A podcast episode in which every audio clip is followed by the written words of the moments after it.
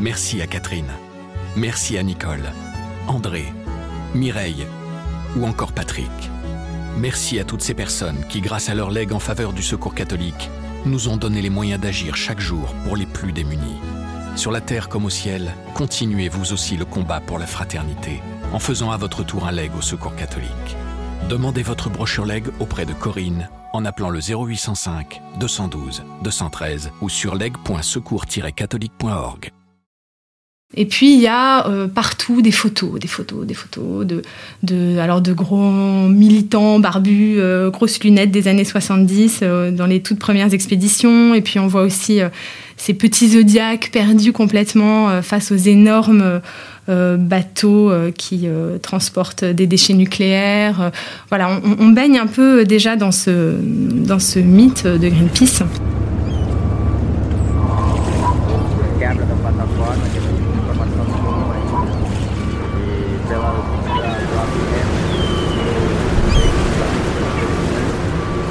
En 2018, l'ONG Greenpeace a mené une expédition scientifique au large du Brésil et de la Guyane, à bord de l'Esperanza, l'un de ses trois bateaux.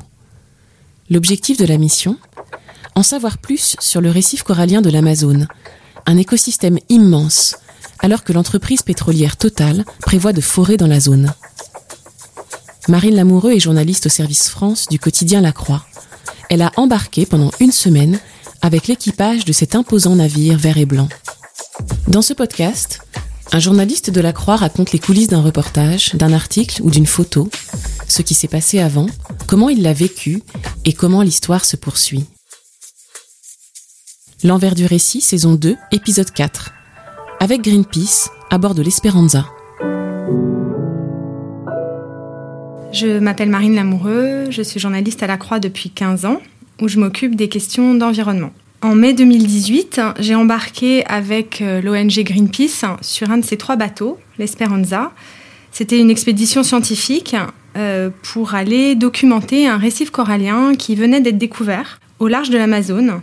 Un récif corallien assez rare parce que c'est un, endroit où on ne s'attend pas à trouver euh, des coraux. C'est un endroit où il y a beaucoup d'eau douce. C'est à l'embouchure d'un grand fleuve, l'Amazone et où l'eau est trouble, donc on ne s'attend pas à trouver ce genre d'écosystème. Et en 2016, des scientifiques brésiliens euh, publient euh, un document scientifique pour euh, montrer cette existence.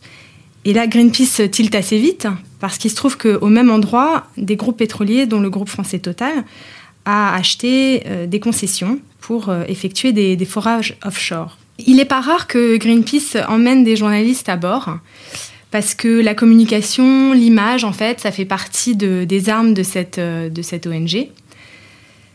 Mais évidemment, pour un journaliste, de partir avec un des acteurs de l'histoire, ça pose quand même question. Il faut évidemment garder une certaine distance, euh, être au fait de, des enjeux euh, qui existent par ailleurs, des enjeux économiques, techniques. Donc, c'est pas très simple. Et en même temps, c'est très intéressant de pouvoir être au plus près euh, pendant une, expédition comme celle-là, du travail de cette ONG, de, partager le quotidien des militants, de voir comment ils font campagne, comment se passe le rapport de force avec des gros acteurs euh, industriels. Et donc, euh, j'ai pas hésité longtemps avant d'accepter de, de, rejoindre le bateau, où je dois dire que d'ailleurs j'ai bénéficié d'une grande liberté et j'ai vraiment pu travailler euh, très librement, parler à, tout le monde. Enfin, c'était euh, c'était c'était très intéressant. Donc en fait, quand je suis partie euh, sur l'Esperanza, je connaissais pas très bien Greenpeace, pour la simple raison que pendant une dizaine d'années à la Croix, j'ai suivi les questions de famille et de bioéthique.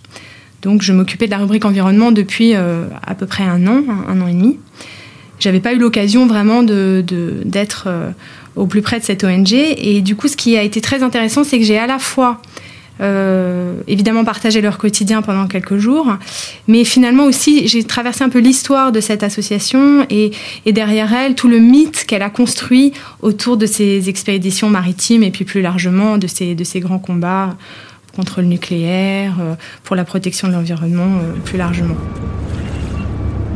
Il faut imaginer qu'on arrive sur un bateau de 72 mètres et tout de suite, on, voit cette grosse baleine bleue qui est peinte en haut du bateau, donc euh, qui rappelle l'histoire en fait, parce que c'est un bateau qui avait été acheté pour, euh, suivre les, baleiniers japonais en Antarctique. Alors c'est pas du tout un voilier, hein. c'est un, bateau, c'est un bon gros bateau racheté à la marine russe qui servait pour la lutte contre les incendies en mer. Donc c'est une coque très solide, c'est un, bateau euh, euh, qui fonctionne au fuel. du coup, c'est pas forcément l'image qu'on peut avoir du Rainbow Warrior, euh, d'un voilier. voilà, on est sur, ce type de bateau. Et, quand on monte, donc il y a cette baleine déjà, ça donne un peu évidemment le, le ton. Et puis il y a euh, partout des photos, des photos, des photos de, de, alors de gros militants barbus, euh, grosses lunettes des années 70 euh, dans les toutes premières expéditions. Et puis on voit aussi ces petits zodiaques perdus complètement face aux énormes euh, bateaux euh, qui euh, transportent des déchets nucléaires. voilà, on, baigne un peu déjà dans ce, dans ce mythe de Greenpeace. Sauf que là, c'était pas du tout une expédition coup de poing comme ils peuvent en faire. Là, c'était vraiment, comme je l'ai dit, une expédition scientifique. Et très vite, je me rends compte que je vais être en contact avec une, toute une communauté de gens très différents. Alors pour cette expédition, il y avait donc des scientifiques embarqués, des gens de haut niveau, de l'université de Rio, notamment des scientifiques brésiliens. Il y avait une, équipe de quatre biologistes. Et puis à leur côté, il y avait euh, euh, évidemment l'équipe de campagne qui venait de Paris ou, euh, ou du Brésil. Et au total, une dizaine de nationalités, parce qu'il y a tous les matelots. En fait, sur 37 passagers, il y a 20 membres d'équipage. Et euh, ces, ces, matelots, ben, ils peuvent venir, euh, là ils venaient en l'occurrence euh, des Fidji, de Russie, de Belgique, de France, enfin voilà, il y avait des gens très différents et qui, mais qui en même temps sont pas là par hasard. Euh, si on vient, si on est sur le bateau de Greenpeace, c'est qu'on est partie prenante évidemment de la mission et que quel que soit son son rôle, on, est là pour mener une mission et là en l'occurrence une mission contre les, gros pétroliers qui, qui forent offshore dans des endroits où, où cette ONG estime qu'on abîme complètement la nature qui m'a frappé assez vite, c'est que euh, c'est assez ingrat comme travail en fait. Donc une fois qu'on a passé le mythe, euh, qu'on a vu, qu'on a un peu repassé toute cette histoire, on se rend compte que c'est rude, c'est difficile. Tous les jours, il faut revenir euh, à la mission, à la tâche. Et là, en l'occurrence, la tâche, c'est d'aller par 100 mètres de fond, essayer de ramener des preuves de l'existence du récif. Donc ces preuves, ça peut être des images, ça peut être aussi des échantillons, bien sûr, que les scientifiques pouvaient analyser déjà sur place avec un petit laboratoire qui avait été installé euh, sur le pont du bateau. Mais en fait, euh, il faut s'affronter aux éléments. Le bateau n'est pas forcément fait complètement pour ça, parce que là, pour le coup, le fait que ce soit un bateau rapide pour poursuivre les baleiniers japonais, ben, ça servait à, rien. On était euh, plantés au milieu de nulle part, à 100 km des côtes de Guyane. Et là, ce qu'il fallait, c'était plutôt un bateau très stable pour pouvoir descendre tous les outils pour euh, rapporter ses preuves. Et l'un des gros outils, notamment, c'était un, un robot qui s'appelle le ROV qui est un, robot hyper sophistiqué avec des bras euh, mobiles, des caméras un peu partout. Et ils, en attendaient énormément en fait de ce robot. Ils l'ont payé très cher. Hein. Je crois que c'était 200 000 euros la location pour euh, trois mois. Et en fait, pendant toute l'expédition, on n'a pas pu le descendre parce que euh, trop de houle, trop de courant. Ce dont en fait on se rend pas compte quand on n'est pas marin et qu'on est sur le bateau parce qu'on est plutôt, comme je le disais, dans une mer assez lisse. Là, en l'occurrence voilà, il y a pas, y y a, on voit au loin euh, des bateaux qui croisent, mais c'est très tranquille. Et en fait, non, c'est pas tranquille du tout. Et je voyais beaucoup euh, le capitaine euh, discuter avec le maître de manœuvre, les scientifiques aussi, pour voir est-ce qu'on va descendre le robot, est-ce qu'on va pas le descendre. Et en fait, c'était assez décevant souvent parce qu'on disait, ben non, en fait, aujourd'hui encore, on peut pas le descendre. Et en même temps, ils avaient bien sûr prévu le coup, et ils avaient des caméras, ils avaient beaucoup d'autres outils pour pouvoir euh, quand même aller à la recherche de ce, de ce récif corallien qui, parfois se dérobe.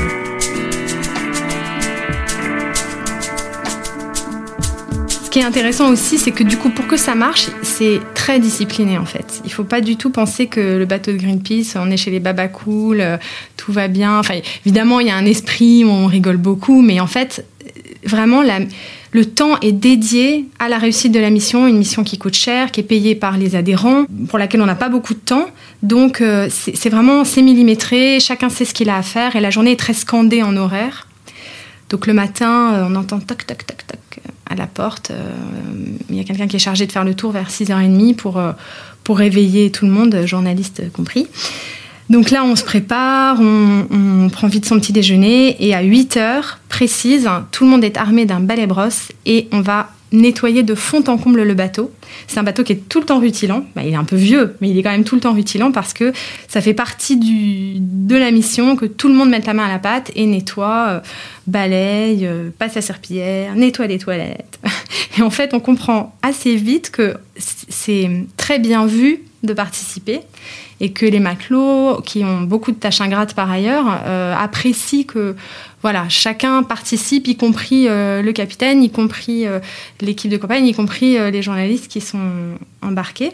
Donc, me voilà avec mon balai brosse et assez contente en fait de faire partie de l'équipe parce que du coup, on se sent aussi dans un bateau, c'est quand même pas mal de se sentir, voilà au milieu de cette communauté, même si on, garde son rôle euh, et sa distance, on essaye en tout cas. Les repas sont pris à heure fixe, à midi et à 18h, et c'est vraiment important de ne pas être en retard. C'est une question de respect pour le cuisinier. Et puis, euh, pareil, parce qu'on n'a pas de temps à perdre euh, voilà, avec des retardataires qui retarderaient le repas. Donc, même si c'est un moment convivial, voilà, le repas, c'est pareil. Il faut qu'il soit à l'heure et avaler assez rapidement pour pouvoir se remettre euh, à la mission tant qu'il fait jour. Donc même si les repas sont pris rapidement, on mange très bien sur le bateau de Greenpeace. Et là, c'était amusant parce que tout le monde, quand même, quand il embarque, il demande qui est le cuisinier, qui est le cuisinier. Surtout ceux qui partent pour six semaines euh, d'expédition. Moi, j'étais là que pour euh, euh, une semaine, mais en tout, la mission avait duré six semaines. Et tout le monde faisait un grand sourire en sachant que c'était donc Willy, un cuisinier indien qui venait de Goa et qui avait très bonne réputation. Et donc, voilà, tout le monde était bien content de savoir qu'il allait bien manger. Et de fait, c'est important parce qu'il ne faut pas que la nourriture devienne un problème, en fait.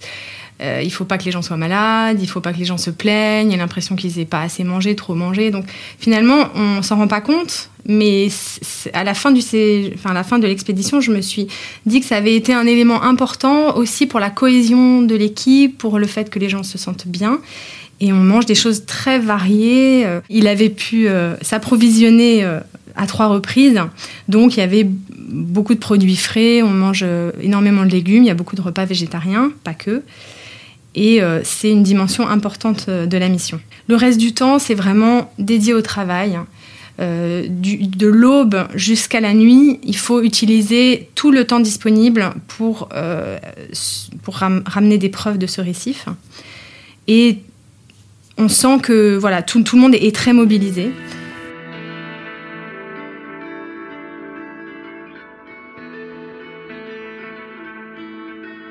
Ce qui m'a évidemment euh, intéressé comme journaliste, c'était de, de mieux connaître toutes ces personnes, toute cette petite communauté qui, qui fait son travail sur ce bateau. Et en particulier, j'étais très frappée par ce qu'on appelle les deck hands, qui sont en fait ces matelots qui euh, ont la vie assez dure finalement, parce qu'ils partent trois mois en mer, ils passent trois mois à terre et ainsi de suite. Donc c'est des gens qui passent d'une vie de bohème souvent un peu sans travailler à une vie très militaire, parce qu'on est dans un univers maritime de navigation, donc une fois qu'on est sur le bateau, ça, ça rigole pas. Et donc, ils, voilà, ils doivent euh, s'adapter à, ce rythme un peu particulier. Et surtout, sur le bateau, ils ont une vie euh, euh, rude physiquement. Ce sont eux qui vont mettre le, sonar à l'eau pour d'abord cartographier le fond des océans, parce qu'on ne sait pas ce qu'on a sous nos pieds. Donc euh, avant de savoir où potentiellement les récifs, il faut déjà euh, voir comment sont, sont les fonds et est, euh, quelles sont les aspérités et, essayer de détecter les endroits où il y, a de la, faune, il y a de la flore. Donc euh, ce, sonar, il est descendu, remonté, descendu, remonté. On tire les cordes, on le remet à l'eau. Il y a vraiment une équipe qui est dédiée à ça, comme ça, toute la matinée, principalement la matinée pour ce qui est du sonar. Et puis ensuite, il faut descendre une drague très lourde, parce qu'elle va lester les caméras au fond, et puis euh, elle va euh, permettre aussi de, rapporter des, échantillons de, gorgones, de coraux, euh, de, tout ce qu'on pourra, de, tout petits organismes pour essayer de, documenter ce récif. Donc c'est très physique. Et d'ailleurs, c'est amusant parce que on les voit aussi faire de la gym le matin. Là, il y avait trois filles sur l'équipage, ce qui est assez rare. Parfois, il n'y en a pas du tout. Parfois, il y en a une perdue au milieu du, d'un équipage de garçons. Et là, elles, s'entraidaient, elles se musclaient, elles étaient à faire des figures acrobatiques entre, les, entre les tâches pour euh, voilà pour euh, être costaud et, ça faisait aussi partie un peu du folklore euh, sur le bateau. Il y a en particulier Céline qui m'a qui m'a beaucoup émue parce que c'est je l'ai tout de suite repérée. C'est une fille qui était hyper dynamique, toujours dans l'action. elle, je sais pas. J'ai vraiment eu envie de, connaître un peu sa vie et du coup on a beaucoup discuté. Alors elle m'a accueilli dans sa cabine. il faut imaginer des petites cabines euh, de 4 mètres carrés, 4-5 mètres carrés maximum, avec euh, deux ou quatre couchettes. Alors c'est un peu austère, hein. il y a des néons, là encore il faut se remettre dans le bateau de la marine russe.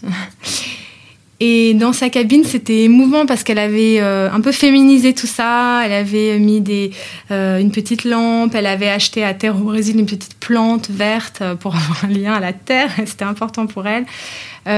c'était cosy. C'était très mignon en fait quand on rentrait dans sa cabine. Et puis là, elle m'a raconté sa vie. Elle m'a expliqué qu'elle venait des Ardennes belges, que elle avait toujours rêvé d'être sur des bateaux. Elle avait fait une école de vieux gréement. Et puis finalement, moi. Vraiment, là, c'était pas un vieux gréement. Mais elle était extrêmement fière de pouvoir être partie avec Greenpeace. Elle, sait que les, les, places sont chères. Et, euh, donc, elle, elle, se sentait vraiment partie prenante de la mission. Et tous les jours, elle était très moteur, comme les autres d'ailleurs. Mais c'était intéressant de savoir euh, un peu sa vie. Elle avait. Euh, euh, dormi dans son van pendant des mois pour pouvoir euh, euh, économiser le loyer, travailler la journée pour se payer son école. Enfin voilà. Et, après tout ça, bah voilà, elle, avait cette vie un peu, quand même un peu décousue. Et elle m'avait dit qu'il faudrait quand même qu'un jour elle ait des racines et qu'elle soit. Elle rêvait d'avoir une petite maison en Bretagne, dans la campagne bretonne, pour, pour avoir ses racines.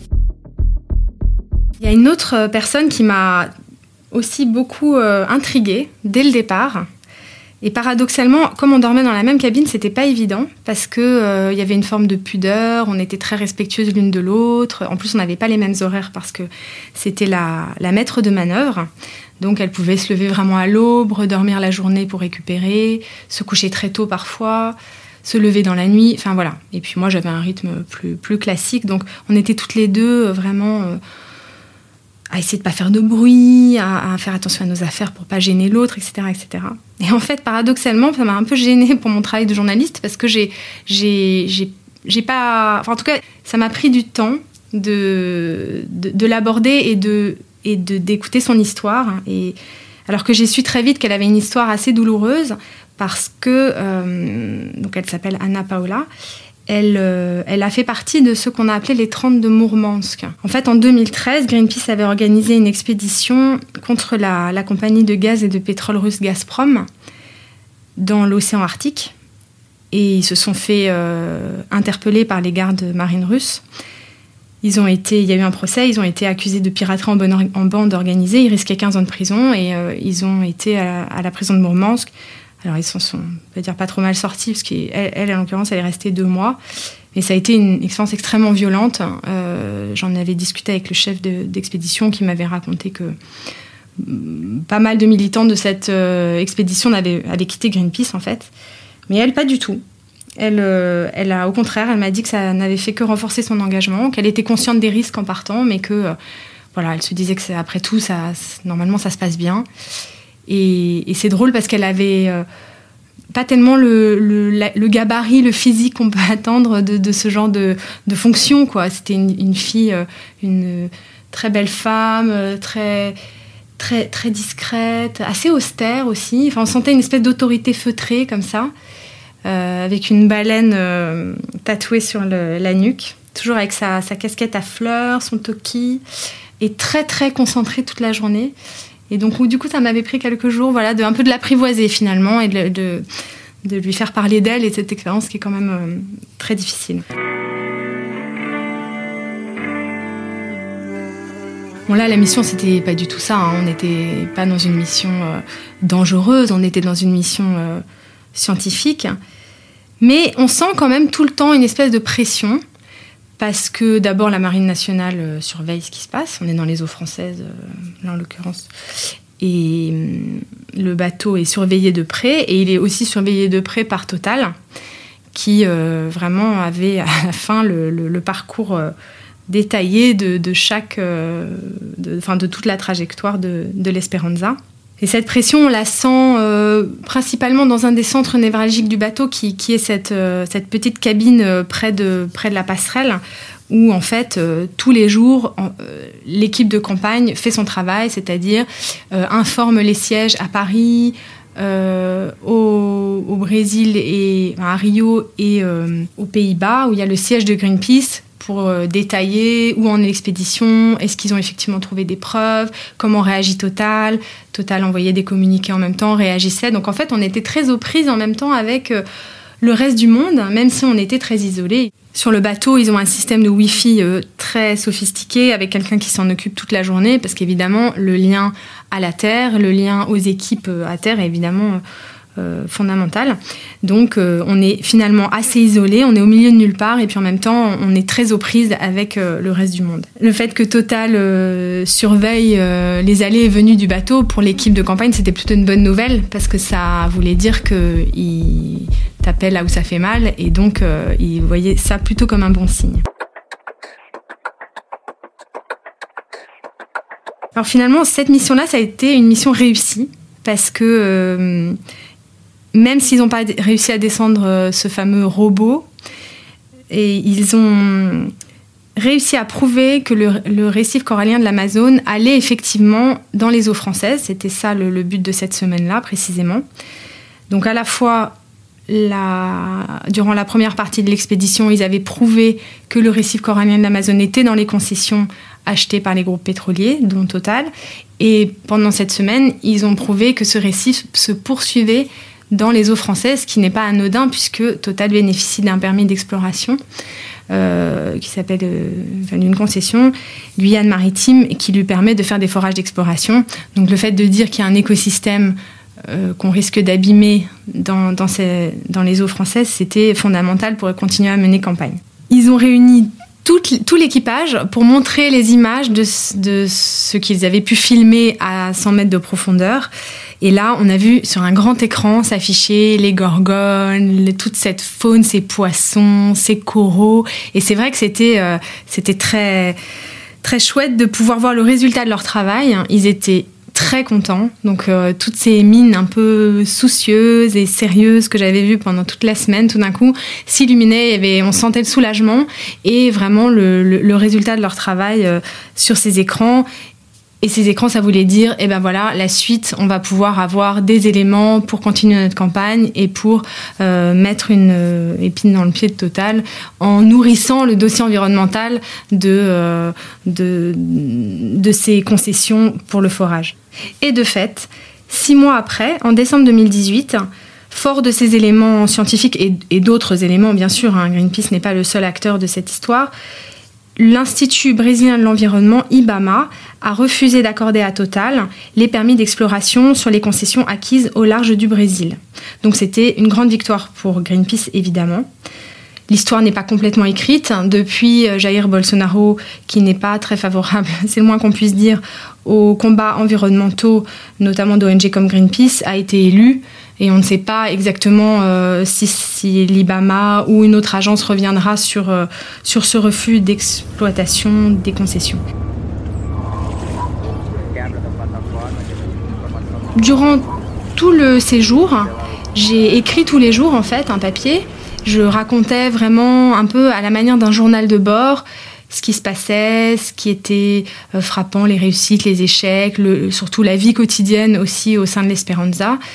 Et puis, euh, à la fin de l'expédition, quand on a eu les résultats, j'ai pu publier un grand article, euh, cette fois dans le journal papier. Le journal de bord, c'était pour le site internet réexpliquant les enjeux, la découverte qui avait été faite, et puis évidemment remettant beaucoup d'éléments de tout ce que j'avais pu euh, glaner durant ce, séjour en, tout d'une dizaine de jours. Donc ça avait donné un, grand dossier publié dans notre euh, numéro du week-end. avec un portrait de Céline, et, d'autres angles un, peu sur les, éléments qui m'avaient paru les plus, importants de cette expédition. Au final, moi, ça a pas mal transformé l'image que j'avais euh, de l'extérieur, donc de Greenpeace, que je connaissais assez mal, mais cette image d'une ONG un peu de tête brûlée, de baroudeur, sans concession. Euh, même si on n'est pas forcément d'accord avec euh, les méthodes qu'emploie cette ONG, il y a beaucoup de différentes manières d'agir finalement euh, dans, le, dans le milieu associatif euh, environnemental.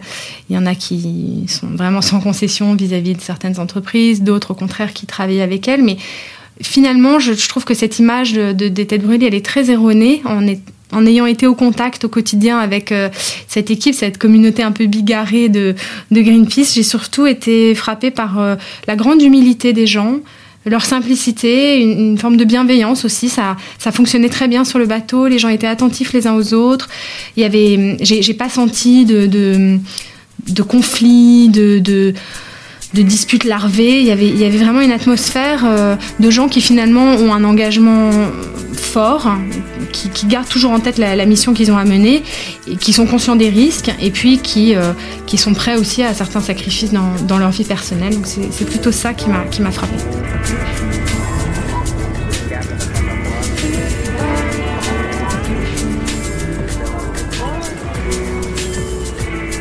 Le reportage complet de Marine Lamoureux à bord de l'Espéranza est à retrouver sur le site et l'appli La Croix. Le lien est dans le texte de description qui accompagne ce podcast. L'envers du récit est une série originale du quotidien La Croix. Chaque mercredi, un nouvel épisode est à écouter sur toutes les plateformes de podcast. En tant qu'abonné La Croix, vous pouvez écouter dès maintenant et sans attendre tous les épisodes de la saison 2 sur l'application et le site La Croix vous retrouverez aussi ceux de la saison 1.